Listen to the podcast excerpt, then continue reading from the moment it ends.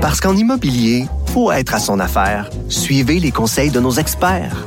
Via Capital, les courtiers immobiliers qu'on aime référer. Bonne écoute. Pendant que votre attention est centrée sur vos urgences du matin, vos réunions d'affaires du midi, votre retour à la maison ou votre emploi du soir, celle de Desjardins Entreprises est centrée sur plus de 400 000 entreprises à toute heure du jour.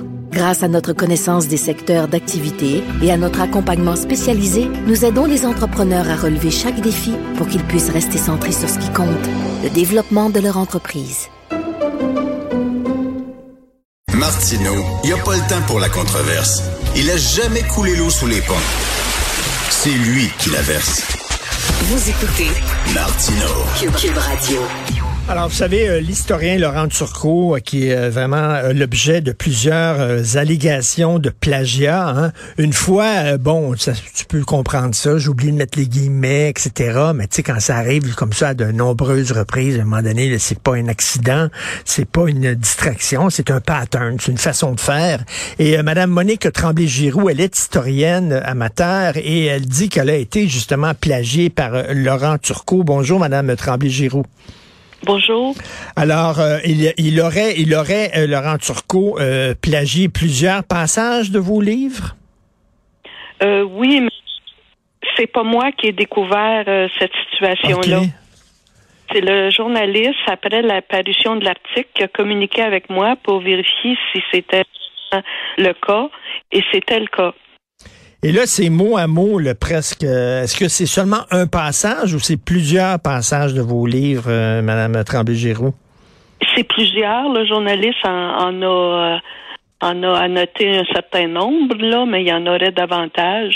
Et je dois vous dire que je suis pas vraiment au courant de tout ce qui, ce qui se passe, parce que moi, j'ai écrit plusieurs articles. Ça part d'un livre que j'ai écrit il y a 20 ans sur la grippe espagnole dans ma région. Hmm. Et à la suite à, à l'avenue du COVID, il y a eu une demande pour des articles dont j'ai écrit plusieurs articles. Mais quand des articles, les, les, les données sont publiées, puis que la référence n'est pas faite, on peut pas tout lire qui est plagié. Mhm. Fait que je sais, je savais pas vraiment là euh, que j'étais copié. C'est ça. Vous avez écrit un livre sur la grippe espagnole. Lui, euh, on sait qu'il y a une chaîne YouTube très populaire, 445 000 abonnés. Euh, il a fait une vidéo en 2020, donc il y a trois ans. Il a fait une vidéo sur la grippe espagnole du Québec.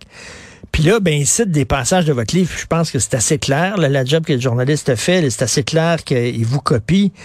C'est quand même, il me semble que moi, quand je cite, quand, quand, quand, quand, quand je lis quelque chose et que ça m'intéresse, je cite la personne, je cite le journaliste, je cite l'historien, je cite. C'est, je trouve que c'est, un manque de fair play là, totalement dans, dans votre milieu. Là, il me semble qu'on cite les gens. Oui, habituellement. D'ailleurs, il m'a téléphoné à quelques reprises pour euh, s'excuser puis dire que lui, lui me dit que la référence a été mise et le journaliste dit que la référence n'a pas été mise. Moi, je suis pas très ferré en informatique, fait que je peux pas dire si un ou l'autre a raison ou tort. Je sais pas du tout. OK. Il vous a appelé pour s'excuser? Oui. OK. Après la, après la publication du, texte? C'est ça. il était comment au téléphone?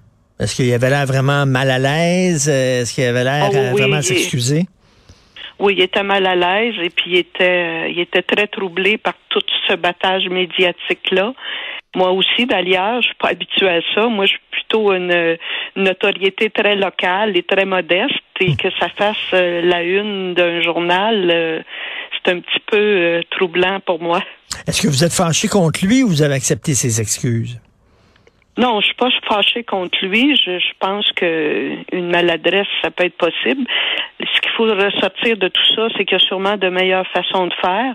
Moi, ce que j'ai suggéré, c'est quand le texte est écrit que les références bas de page, c'est parfait, mais dans un, le cas d'un balado, que les références hmm. devraient être locales. Hmm. Dans le balado même. Ben oui, il devrait le dire. J'ai lu euh, dans tel livre, d'ailleurs, que je vous conseille de lire parce que c'est un excellent livre et j'ai appris beaucoup de choses en le lisant. Il me semble qu'on fait ça entre historiens. On s'aide, on se donne des coups de pouce et tout ça. On salue le travail de l'autre. Il me semble que c'est la base, la base des choses. Euh, Madame Tremblay, historienne amateur, ça veut dire quoi, ça? Vous avez pas étudié en histoire, mais vous êtes passionné d'histoire, c'est ça? C'est ça c'est ça, surtout en concernant celle de ma région. Et vous fouillez, euh, vous fouillez comment? Vous fouillez dans des livres, dans des archives? Comment vous faites votre job exactement d'historien amateur? Ben, ce, livre-là qui a été écrit il y a 20 ans, moi j'avais j'avais appris par hasard que l'épidémie était devenue une pandémie à partir de Victoriaville, du Congrès eucharistique. Et là, je me suis informée euh, aux gens de la Société d'histoire et personne n'était au courant de ce fait-là. Fait que j'ai hmm. creusé davantage, j'ai fait le tour de 46 paroisses de ma région ah et j'ai répertorié 1489 décès durant cette période-là. Wow, et là, à partir des statistiques, j'ai fait des comparaisons, là, le nombre de morts en 1917, 18 et 19 pour prouver que vraiment il y avait eu une recrudescence de décès en 1918. Et j'ai aussi fait le tour des résidences de personnes âgées pour euh, recueillir de façon euh, audio parce que j'avais pas de vidéo à ce moment-là pour recueillir les témoignages des gens qui ont été enregistrés et j'ai remis les cassettes à la Société d'histoire locale. Wow, bravo. C'est comme un, travail de détective vous avez fait. Vous êtes perçu comment par des, historiens qui, eux autres, euh, ont, leur, euh, ont leur doctorat en histoire et tout ça? Est-ce qu'ils vous donnent une accolade?